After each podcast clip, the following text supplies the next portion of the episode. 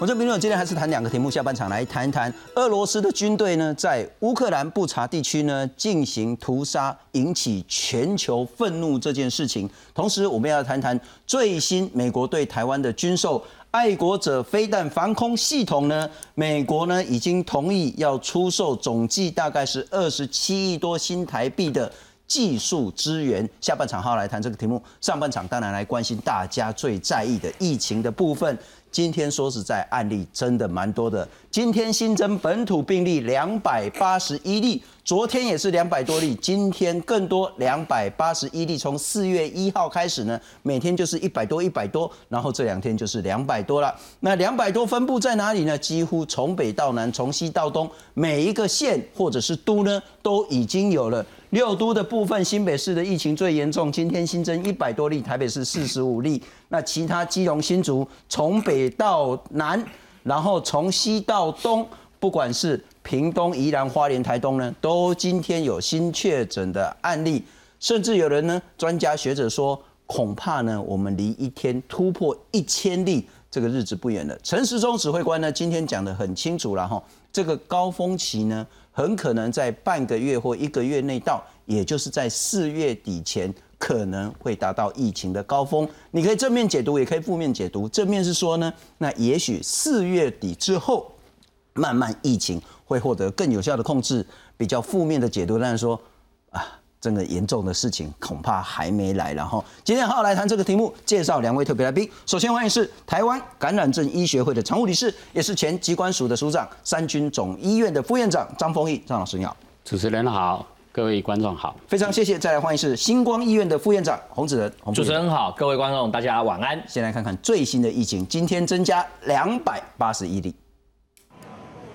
清明连假后第一个上班日，新冠本土疫情大爆发。六号新增两百八十一例本土病例，再创今年以来单日新高，而且遍及全台十七县市。其中以新北亲友校园群聚新增四十例最多，其次是基隆某场所相关新增三十二例，高雄某场所新增十二例，台北某场所新增八例，桃园宜来某教学场所新增六例，台中婚宴相关新增六例。台北某校园群聚新增四例，大潭电厂相关新增三例，新北某社区群聚新增两例，桃园某工作室新增两例，某旅行团及花莲慈济医院相关新增一例。台北某餐厅新增一例，桃园某银行群聚新增一例，新通报疫调中则有一百六十三例。陈世忠坦言，疫情高峰可能在四月底前到来。我了解是到高峰可能时间还会更快了哈。那台湾到现在我们是现在刚开始而已哈，那还值得我们观察。此外，考量近期疫情升温，为了兼顾食物需求及社区防疫安全，指挥中心宣布即日起放宽居家隔离规定。居家隔离仍以一人一室为原则。如果家中所有同住者皆为居隔者，可以同户隔离。每次用完浴室、厕所进行清消，就可以共用浴厕。但境外移入居检者则不适用此项规定。本来共同生活的人，互相染疫的可能性就很高。而境外移入的，哈，他是刚刚回来，并没有跟原来的家人，哈，是在共同生活在一起，哦，所以如果只用这样的一个共用卫浴，还互相染疫的可能性会增高。来，苏长先请教你，两百八十一例如何看待现在疫情？现在就如同啊指挥官讲的嘛，现在疫情就是这阵子疫情可能。还会继续在攀高啊，那往后可能要再看十天、二十天左右，可能呃，指挥官也预测嘛，可能是在四月底会达到高峰。那我觉得还在增加中。嗯，我这两天很无聊了哈，就是说 其实也到处晃了一下，我觉得台湾民众呢很紧张，但又不是那么紧张，嗯，蛮害怕的，但又不是挺害怕。你去看到各个餐厅啊、高速公路啦、景点啊，当然有些去扫墓了哈，但去玩的人呢，其实真的很多。对，那理由是说，因为大家很多人打了两剂甚至三剂，那又看到说那个重症死亡其实比例是很低的，大概就是千分之二左右重症部分。可是看到两百八十一例，那我请教署长，就疫情控制来讲，该紧张还是该放松？我觉得要谨慎。啊哈，但是也不要过分的慌张，哎，原因在哪里？原因我们已经知道，这个呃，除了说打完打满三剂的，我们在国内打满三剂的人，打满两剂的人，这些比例还算高啦。但是就是有少数的，还是有一些没有打满啊两剂或三剂的，尤其是三没有打满三剂，在老年人这一块。是老年人这一块就是说比较脆弱的，这一块没有打疫苗的，如果疫情波及到这些人的话。那我觉得事情就会有比较会有重症会比较多，了解。哦，那我们刚刚知道儿童虽然他没有打疫苗容易传播，但相对他们会引起重症的比例是低的。是的，哦，所以我觉得最重要的这个时候要保护好这些呃可能比较脆弱的人的话，是。那我觉得一方面疫苗也是要他没有打了，还是要再努力一下。嗯哼。二方面当然呃。现在也准备了一些抗病毒药哈，那我觉得抗病毒药的规模可能还要再多准备一些。对于有高风险会重症的人，可能要得到感染，要尽快给予抗病毒药。这个可不可以再多讲一点？抗病毒药的准备要更充分的意思是说，我们现在买的还不够。应该如果要准备疫情有更大的话，现在买的我们所备的大概就是呃几万份这样的数目。那这样的话，如果单看这个疫情不会那么快就通通一下子就好的话，是抗病毒药可能要多准备一点。那这个国家可能要多挹注一点这方面的经费。目前的医疗量能，不管是三种，或者说您所了解的这些重要的医院，或者是集中检疫所，我们的医疗量能还蛮够的。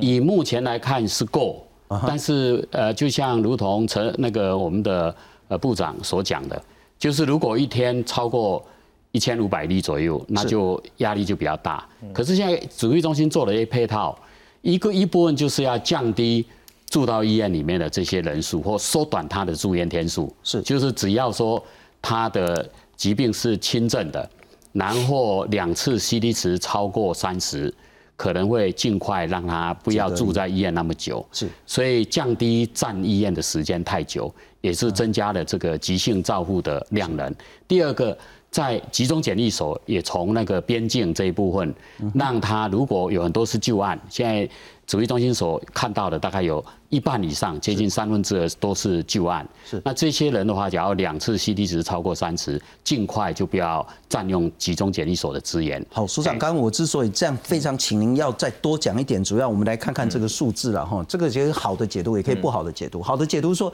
轻症无症状真的很高。呃，我们到从一月一号到现在呢，两千多个确诊病例呢，百分之九十九点八的人呢都是轻症无症状。目前有五个人呢是中重症，那其中有一个人死亡。那这个中重症率呢，大概就是千分之二点四左右。嗯，好的来看就是说，其实绝大部分百分之九十九以上呢都是轻症无症状的。但我想问的是，说了哈，我们来看看现在医疗量能的部分，在呃医院的病床，不管是专责或负压病床呢，还有空床百分之六十五，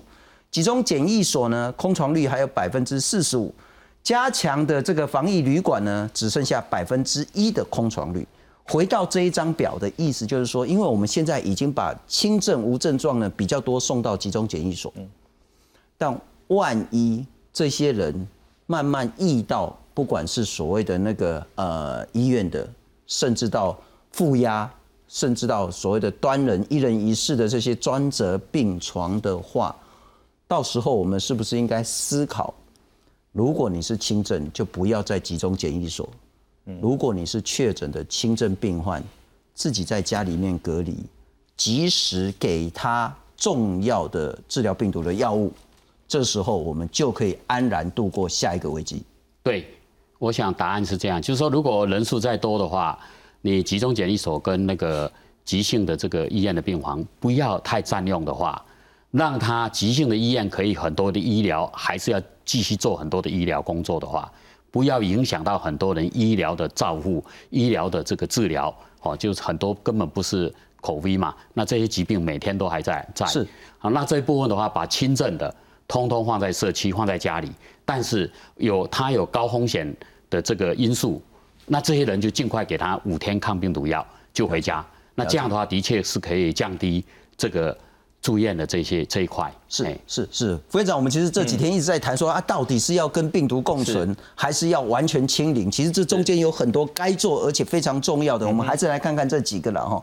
现在百分之九十九呢都是轻症无症状，那换句话说呢，绝大部分都是在这个加强型的防疫旅馆这边。可是呢，剩下一点五趴，那陈时中部长也讲得清楚，高峰还没来，也许是四月底，也许是五月初。再来是说呢，他也谈到，如果一天确诊一千五百例以上的话，就要启动轻无症状者在家隔离的情形。嗯，你如何看待？我们该做什么？刚刚署长谈到准备更多更多的药物，该做什么？接下来，我想哦，现在的情况是这样，因为这个欧米孔这个病毒哈，我们已经越来对它的这个流行病学的这个病程的这个过程越来越清楚，然后包含就是说，事实上它从呃开始感感染以后发病到病毒 CT 值大于三十以上，天数也在缩小，哈，也在缩短，哈，比过去的这个阿法病毒缩小了将近三分之一。现在大概七天以后，它的这个量去验的话，大概都在七天到十天，病毒量就会下来。所以这个它的特性是对我们的这个医疗量能算是正向的，就是说我们的医疗量能，譬如说以前只有 l e n s a 平均住院要十四天，现在如果缩到七天。那这个收治的能量可以加一倍嘛，哈，所以这个是看到是正向的一个部分。那第二个部分来讲，就是说我们可以看得到的是说，事实上来讲，看起来重症的比率是低的，但是哈，不要忘记的是说，这个重症的比率其实是跟很多因素有关。第一个因素就是说，被感染的一个对象本身，他的年龄，他有没有共病，以及他是否有接种完整的两剂或三剂的疫苗，因为有没有接种疫苗与否。跟年龄是影响，就是说可能要不要送医院重症的一个很重要的比例。现在看这个比例是小一点，可是大家不要忘记，如果有一天社区开始流行的时候，我们在某些养老的机构。机构式的养老的照顾的机构，是里面都是高龄的长者，里面都住可能是七八十个到上百人。只要一有病毒进到这个养老机构里面，一百个人里面，事实上来讲的话，他送医院重症的比例就有可能是会去增加的。是，所以呢，在这个时间点的话，事实上我觉得我们目前国家的政策就是说，基本上什么叫做新台湾模式？它的概念就是说。基本上我们知道清零已经是要付出极大的经济跟政治的代价，所以我们不去采纳，而且也看到像上海的情况，坚壁清野的结果也没什么确诊病例数还是不断的上来，所以看样子那条路已经是因为病毒的不同，不能再去走了哈。我们不是过去会走清零，是因为过去的病毒的那个样态，是我们必须走那条路。现在欧米孔的样态很清楚。大多是轻症的，甚至有一半是无症状的，好无症状。所以在这个情况之下，我们面对这个病毒的不变异的一个样态，我们也要一些不同的一个做法，哈。所以清零既然是不可能，我们知道它传播力极强，但是呢，要与病毒共存，现在台湾我们还是做不到的原因是说，我们不可能像韩国一样说。把口罩全部都拿掉，恢复二零二零前的一个生活，因为那样的一个放开的结果，以欧米孔的这个指数型上升的一个情况，势必一定会有大量的人确诊。就像韩国在这将近一个月里面，超过六七百万以上的人确诊。但是呢，这里面我们到底现在如果说希望尽量降降低感染的人数，降低感染的人数，就会降低重症的人数，跟至后面死亡的人数。但是现在问题来了，就是说。我们现在在做这件事情的政策目标到底在哪？我认为政策目标是什么？政策目标就是希望多给一些时间，让现在五十岁以上的资深公民，如果连一剂都疫苗都没有打的，或两剂还没有打完整的，是是不是利用这个时候，已经我们都已经发出讯号了，对不对？我们的陈时中也跟大家讲，慢慢要恢复如常的生活，在防疫跟经济之间慢慢要走。好，经济生活要与防疫要慢慢要开始并行，而不是像过去说我们可能就回到升三级或者要开始境内用了。那如果这个讯号放出来了，那我觉得现在五十岁以上一剂疫苗都还没有打的这一百二十九万人，你们是不是已经听到这个讯息了？那我意思是说，这个时间点 CDC 是不是要有一个时间表，也来告诉我们大家说，我可能什么时候边境有可能也要在。慢慢的要向对外来开放，我的意思只是说，要让民众很清楚知道说，我们可能的一个边境解封的时间表，或者是我们可能不会再去用过去的那个手段，清零的手段来面对现在这个新病毒的样态，让这些还没有打疫苗的人其实还有一个时间点可以去准备。是。我为什么会这样讲的原因是说，因为我们前一阵子看到香港的这个病例数急剧上来的时候，他们就观测到说，在香港里面，我之前也提过了嘛，他们现在有一万一百一十五万的人确诊，对不对？八千多人死亡，八千多人死亡里面，六十岁以上最近的比例又升高了，九十三 percent 都六十岁以上的，八十岁以上的也降将近七十 percent 以上，而且这里面我也讲了，他们的疫苗覆盖率是比台湾更低的，他们的八十岁以上前一个月观测是大概只有三成不到，最近有拉升到四成多，所以我的意思是说，如果我们现在在争取一个时间，嗯就是尽量降低感染的人数，避免疫情有社区更进一步扩大，因为进一步扩大的时候。就不会只是这些爬爬照的人被感染，是。有可能就会烧进某些我们不乐见的一些机构，是。像养哦像这个安养机构日间照护等等这些机构，这些机构一旦发生情聚的时候，可能那个数字就不是只有看到重症率只有百分之零点二四这个数字而已是哦，它的是数字可能会向上调整，因为。就是长者的人数占多数了嘛，吼、所以我的意思是说，现在我们要做几个准备。我觉得第一个准备，除了刚才理事长所提的抗病毒药物的准备以外，再来一个准备就是五十岁以上这一百二十九万一剂都没有打疫苗的这些资深公民，我真的要拜托你们是说，再跟你们医生商量一下，如果可以打，你们一定要去打起来，因为台湾终究要面对最终 COVID-19 给我们的期中考试。是在这个考试的过程中，我们希望我们每一科都及格，经济也及格，生活也及格，死亡率也能够降到最低，重症能够降到最低。一定要我们这些资深公民大家一起来配合，因为这个我们已经从国外给我们的韩国的考古题、香港的考古题，更之久的英国考古题。都已经告诉我们所有的数据了，是所以在这个时间点，我觉得这些呃听到我们这个节目的人，你现在还有时间去打疫苗。台湾的疫苗也非常充分，现在的疫苗就是大家最喜欢打的莫德纳。去年大家还记得吗？大家都在抢莫德纳，每个人都打电话来拜托说，哎、有没有莫德纳可以打？有没有莫德纳可以打？现在莫德纳非常多，是不是？你们如果还没有打完完整两剂，或者五十岁以上的超过三个月还没有追加第三剂的，我也拜托你来打第三剂，因为第三剂的追加对于老年人避免重症跟死亡的效果远比年轻人要好得多，所以第三季，请五十岁以上的资深公民，请你们赶快出来接种。是，这也是非常清楚的一个观念跟讯息。不过我们来看看了哈，呃，前疾管局局长苏益仁苏局长呢，苏医师他也讲得非常非常清楚。大家以为说，他现在轻重症这么比例这么高，把轻症无症状这么高啊，所以没环都抱歉，那因为现在确诊大部分都年轻人。可是如果我们来看看，如果来龙棒 OK，沙龙卖走，然后叫与病毒共存，如果台湾两千四百万人，六成的人都会感染的话，到年底呢就会有一千三百万人确诊。我们刚谈到目前哦，目前是比较乐观的重症率呢是千分之二。如果一千三百万人确诊，那千分之二呢就是二十六万，二十六万个人会跑到重症，那死亡的话呢，恐怕那也会很可怕的数字，所以恐怕不能那么乐观。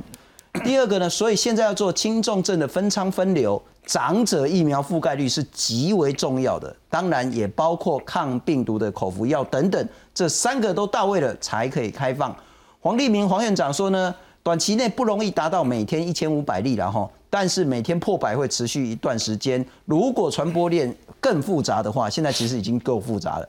一天超过一千例呢，那么医疗量能要提前准备。李平宇李医师说，这次疫情呢，每天新增数百人呢，持续增加，确实还没走到高峰，所以呢，要注重安养机构的防疫措施。大家讲那么多，都还是在讲一个话，就是要保护住我们的长者。怎么保护呢？就是打疫苗。我们来看看，另外还有一个想法，如果人真的越来越多的话，恐怕就不适合所有人挤到集中检疫所，而要考虑在家里面隔离。我们来看看。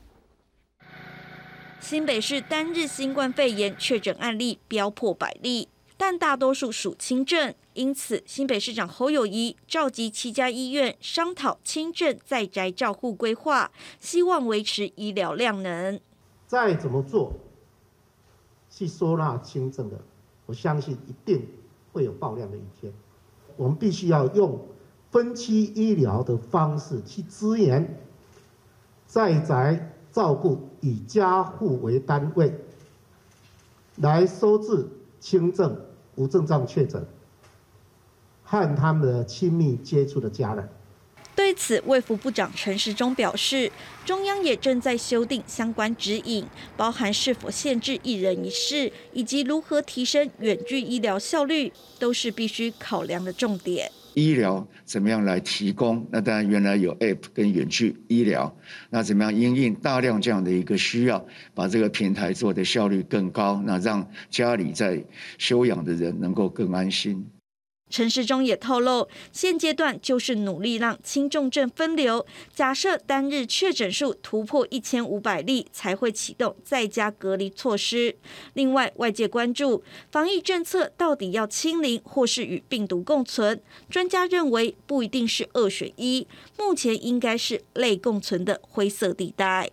我们现在就是走到灰色地带里面去啊！我们不要求清零，但是我们也不能够完全放弃防疫共存。我们是过渡期，我们从清零要过渡到共存，还有一段路，那段路是很长的路。李斌也指出，目前大多数确诊者为轻症，但台湾和日本一样，老人疫苗覆盖率偏低。一旦社区大流行，病毒跑到安养院或家中老人身上，就可能冲击医疗量能。因此，他呼吁安养院的长者一定要打满三剂疫苗，才能减少重症的可能。记者综合报道。郭署长还是在请教你了哈。这两天大家有谈到说，如果轻症越来越多的话呢，那是不是就不要通通挤到集中检疫所，更不要挤到医院？那在哪里呢？就在家里。陈秀熙陈老师说，确实应该是这个方向啊哈。不过要观察到四月中，这样我们才了解说，到底这个 BA two 的病毒对家户传染会有多快多大。如果重症跟致死呢，台湾超过南韩、澳洲的话，那就不一定可以在在家里面隔离喽。那要推行轻症在家呢，必须一人一室，不能共用浴室，同样的家人呢要打两剂疫苗等等这些条件。邱正寻副院长他说呢。如果确诊暴增的话呢，只能在家照顾，否则会拖垮医疗量能。李冰玉讲说呢，确实口服药呢很重要，发病之后轻症阶段越早用疗效越好。那如果可以稳定提供的话呢，那么我们居家照顾呢就会更安全。您刚也谈到药了哈，除了药之外，我们在为下一阶段这时候该做什么？的确是刚刚有讲过，就是很多人讲说轻重分流嘛。轻的就不要去挤医院了，那甚至轻轻的人的话，他看病诊断的过程里面，都可以不要让他，当都可以尽量不要他进入医院里面，嗯，就是在社区里面就处理掉了。不进入医院就是在诊所看哦，呃，就是诊所要设配套要做好，要能够快速诊断，嗯哼，然后能够给药，能够给药，能够辨认就是该给药的。哦，就是当因为现在给药都有准则嘛，是。现在指挥中心也制造了，也也制作了这个准则，优先次序都有都有这个，就是依照我们的药物的量要怎么来使用，这些东西都会呃在适当的时候都会公布出来。目前药还是只有医院可以给吗？目前的药主要还是在医院，因为我们治疗都还是在医院。对对对。所以您的意思就是说，我们现在应该要预做准备，因为我们可以想象以后的确诊会越来越多，而且搞不好会很快。对。所以，我们希望说，如果你是呃可能确诊，你到诊所，诊所也可以 PCR，也可以快筛，然后确定确诊之后呢，那看到你的状况呢，其实是很轻微，甚至没有任何状况，那医师诊所的医师直接给药，让你去自己的家里隔离就好，跟医院就一点关系都没有了。是，但是这个诊所必须要有些东西要升级。这些东西要要要做一些配套的升级，不，这应该不难嘛？因为我们之前打疫苗的时候，他们都已经有很多准备。呃，只要愿意去做，应该都可以克服。是是，不副院长，我再请教你，超前部署了哈。这时候其实去谈什么什么要那个什么清零啊，或者是共存，那意义不大。是，那在中间我们该做什么？我想哈，现在哈，就是我之前就提出这个哈，就是说在国外已经。就是看到这个确诊病例大量上升的时候，就是启动三段四级的照护模式嘛，哈。这三段四级的照护模式，哈，事实上，呃，像现在的南韩，他们现在一天大概有一百五十万到两百万人，就是在第一段的居家照顾，因为他们的确诊病例数很高嘛，吼，大部分都是在这里。那事实上，在全世界其他国家，如果说这个确诊病例数这样如指数型般上升的时候，我们一定要把这个轻症、重症的分流把它做好，因为把这个做好的时候呢，才能够有条不紊的避免轻重症往大医院挤的时候造成医疗崩溃的现象。就像香港的情况就是这样子。所以你看哦，事实上这里面哦，现在要做的是，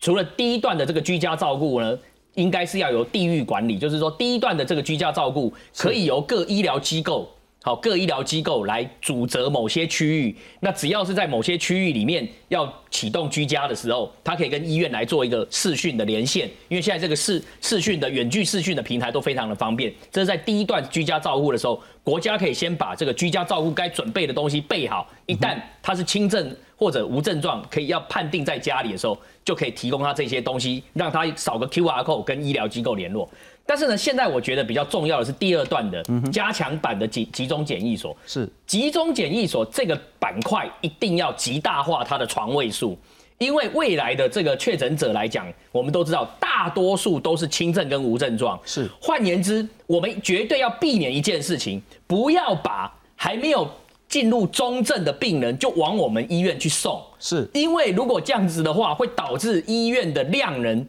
会有失控的一个状况。但是呢，你如果说没有把集中版的这个加加强版集中检疫所极大化的时候，我觉得卫生局可能会把病人都往我们医院的专责病房去送。是，但是呢，我觉得这是不妥的，因为大多数的人其实只要在加强版的集中检疫所有医护人员在那边现场去做 monitoring 他们的一个状况，然后只要在那边待个七天，CT 值大于三十以上，就他们就可以回到社区了。但是我觉得现在第二段的集中检疫所的这个比例跟第三段医院的比例是不对的。因为现在医院你看哦，有四千多张床，有四千多张床位数，四千多张床位数基本上是要给中症。什么是中症？我举一个例，如果他需要